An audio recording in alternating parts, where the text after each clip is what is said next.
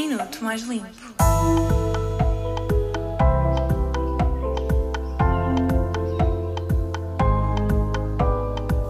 Hoje vais ouvir um minuto mais limpo da tua semana. Estás preparado?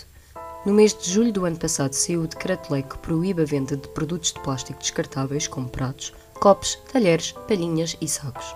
Tudo aquilo que era de uso único. Mas parece que no takeaway não foi possível haver algum avanço no sentido de responsabilidade e sustentabilidade. Deve estar um pouco confuso com a situação. Então o takeaway não cumpre este decreto? As embalagens não são de cartão? A verdade é que aquilo que achamos que é só cartão tem plástico na sua composição, tornando o processo de reciclagem mais complicado.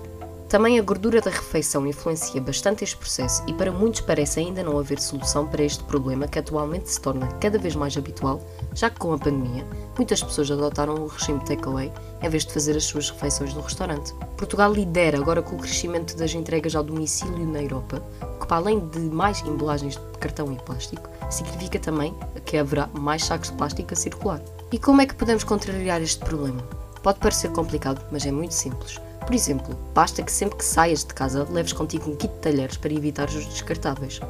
Outra dica, que pode parecer mais inconveniente, é levar contigo uma caixinha para poderes trazer a tua refeição do restaurante.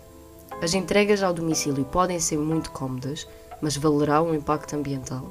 Voltamos na próxima terça-feira com um minuto mais limpo. Lembra-te de que a mudança começa por ti.